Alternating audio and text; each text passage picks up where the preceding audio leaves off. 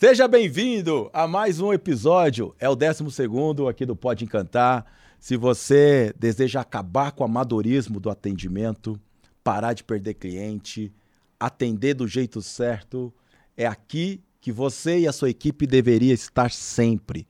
Eu sugiro então que você compartilhe esse episódio. Sabe por quê? Ele está incrível, sensacional. E você vai aprender a como encantar do jeito certo. Como é possível, através do encantamento, a gente ter um cliente 10 vezes mais lucrativo?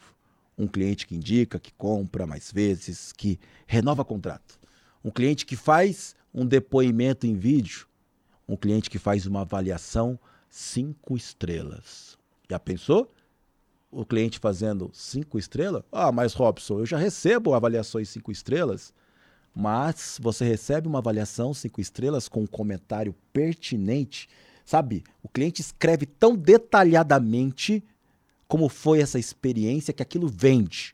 Os seus futuros clientes, quando leem aquele comentário, aquela avaliação, isso corrobora com a sua reputação e isso faz a tomada de decisão acontecer.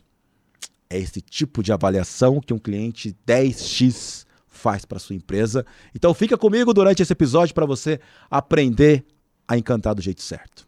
Combinado? Bora então? E aí? Esse vai ser diferente, hein? Esse não vai ser pergunta, porque sempre foi, né? Durante toda essa temporada, perguntas da audiência, a gente dando dicas valiosas e estratégias precisas. Hoje não. Hoje a gente resolveu pegar situações do atendimento cases que a gente pegou aqui na internet e resolvemos comentar sobre isso, analisar isso, para que você reflita e veja se faz sentido o que eu vou te ensinar nesse episódio. Legal? Combinado? Então compartilha no grupo da empresa, no grupo da família esse episódio. Bora lá? Avaliação de um cliente. Pizza do cara. Já pedi mais de 30 dessa p. Não canso nunca. Estou com 105 quilos. Eu quero se f mesmo, gostosa demais. O que, que acontece aqui, gente? Você já imaginou um cliente fazendo uma avaliação desse nível? Você gostaria de uma avaliação assim de um cliente que ele é tão louco, tão alucinado, tão fascinado pelo seu produto que ele faz uma declaração desse jeito? Sim ou não? Gostaria ou não? Agora eu estou curioso para saber. Depois coloca aqui, você que está no, no YouTube, coloca nos comentários sim ou não se você gostaria de ter um, uma avaliação desse jeito, tá? Olha, para chegar nesse nível é porque essa empresa entregou uma experiência impecável. Claro que a pizza é muito saborosa, mas ao mesmo tempo ela não frustrou esse cliente. Ela não decepcionou. Sabe por quê? Mesmo que você tenha um produto excelente, se do outro lado ela chega demorada, ela chega fria, ela chega atrasada, porque o processo do atendimento está mal realizado, significa que o seu cliente ficará frustrado. E muitas vezes a gente limita a só pensar, ah, nossa, eu já tenho um bom produto, é o suficiente. Não é o suficiente. O que é suficiente é você entregar uma excelente experiência. Sabe por quê? Existe um estudo global que Harvard fez sobre qual é o principal motivo pela perda de clientes. Talvez você possa imaginar. Principal motivo talvez seja a concorrência, Robson. Ou o produto e o serviço. Talvez seja a mudança de endereço. Não, disparado o atendimento. Disparado, com 68%. Uma experiência, uma pesquisa global, um estudo global, disparado. Ou seja, não basta a gente ter um excelente produto. Nós temos que ter uma experiência surpreendente. Hoje em dia, para a gente criar de fato uma diferenciação, é pela emoção. E esse tipo de emoção provoca um cliente assim, alucinado, fascinado pelo produto, pelo serviço, mas pela experiência que recebe. Então, esse tipo de comentário é muito bom quando a gente recebe, né? esse tipo de avaliação. O que mais? O que mais que aparece pela internet aí? O que, que as, as pessoas andam falando sobre experiências que recebem? Avaliação de cliente.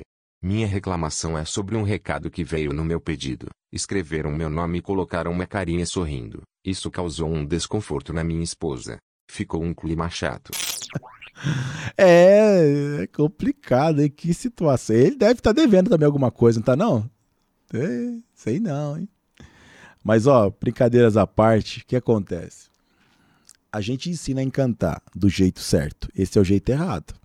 As pessoas começam a ver coisas que marcas fazem para encantar, que repercutem, e aí copiam e colam sem pensar como aplicar.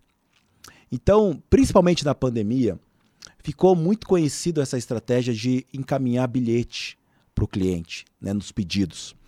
Porque as pessoas estavam em casas, então as marcas mandavam bilhete, escrevia coisas e tal.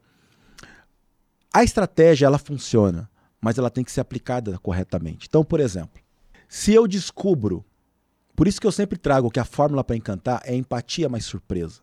Se eu descubro quem é o meu cliente, se eu sei que é uma família, você concorda que a mensagem que eu vou levar não é individual, é uma mensagem para a família. Se a mensagem é familiar, esse problema não acontece. Então tem que tomar cuidado para a gente não ter invasão de privacidade, né? não ser invasivo com o cliente, que é o que aconteceu com a carinha, com a mensagem, com beijos, abraços.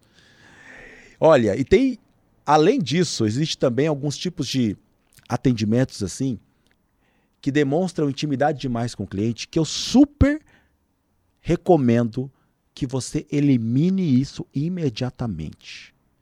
Chamar a cliente de: Oi, minha flor, oi, meus amores, oi, minha linda, minha amiga, minha princesa. Ou chamar então o cliente de meu brother, fala meu chefe, fala meu camarada, fala meu, meu amigo, meu rei, meu mestre.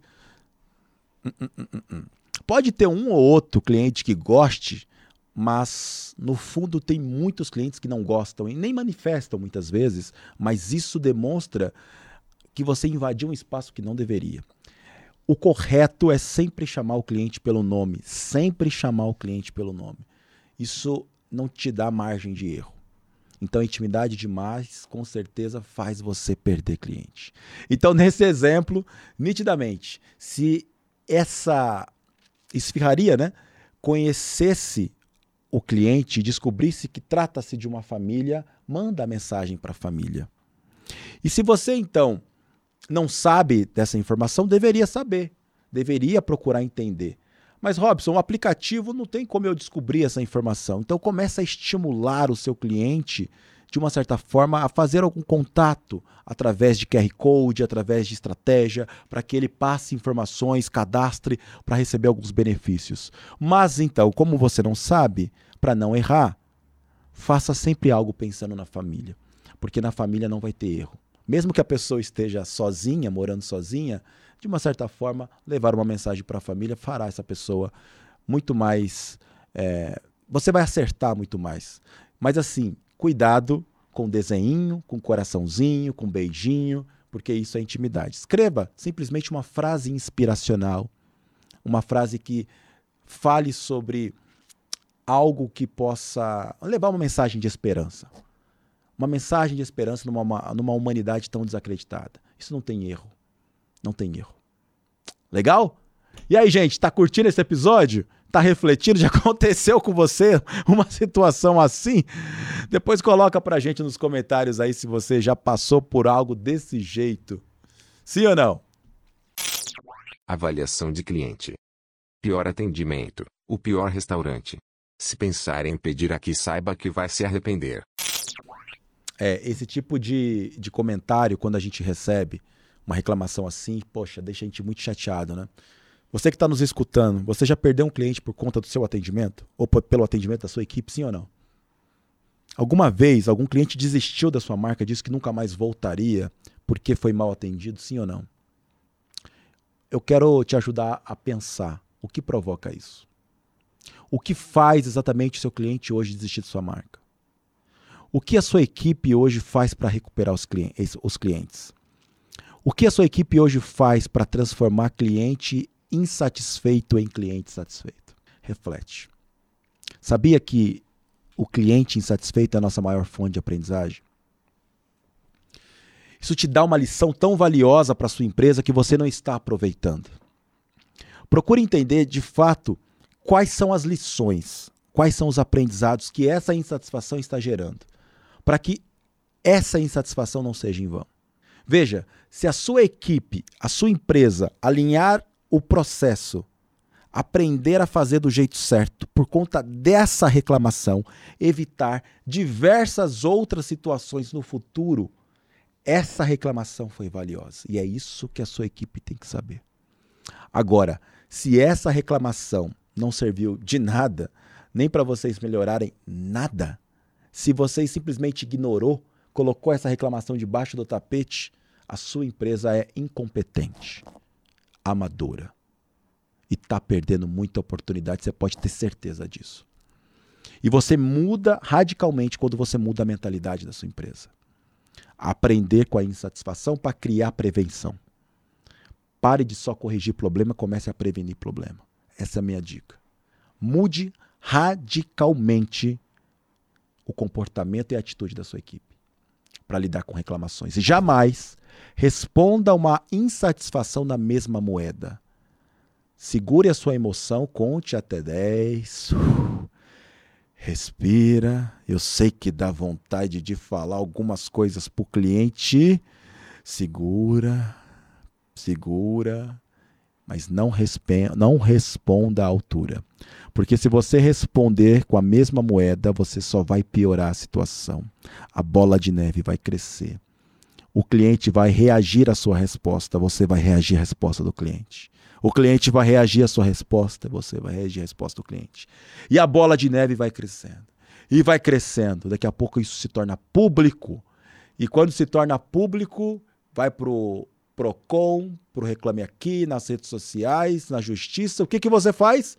Você muda o comportamento e quer fazer um acordo com o cliente. Por que você deixou chegar nessa situação? Porque você não respirou, não cuidou da emoção. Não sabe lidar com uma reclamação. Uma reclamação não é um fim, é uma etapa. Ainda é possível ter um final feliz. Mesmo um cliente que criticou a sua marca mesmo, dá para mudar o jogo. Se a sua equipe souber usar estrategicamente os ingredientes do encantamento, é, dá para mudar esse jogo. Dá para mudar esse jogo. Então o que eu sugiro é, de fato, nessa hora, você ter uma resposta que demonstre para o seu cliente que essa reclamação não foi em vão e que isso vai gerar uma evolução. Que você inverte o processo. Que ele fala: Nossa, foi útil ter reclamado. E a partir disso, então, você agradece. Depois, você melhora. Depois, você age. Depois, você monitora. E depois, você surpreende. E depois, esse cliente que é detrator se torna fã da marca. É possível fazer isso. Se você deseja aprender, se você deseja capacitar a sua equipe do jeito certo para lidar com reclamações, para lidar com avaliações, para conseguir vender mais vezes para o mesmo cliente, para conseguir convencer os clientes sobre os diferenciais da empresa, para fidelizar.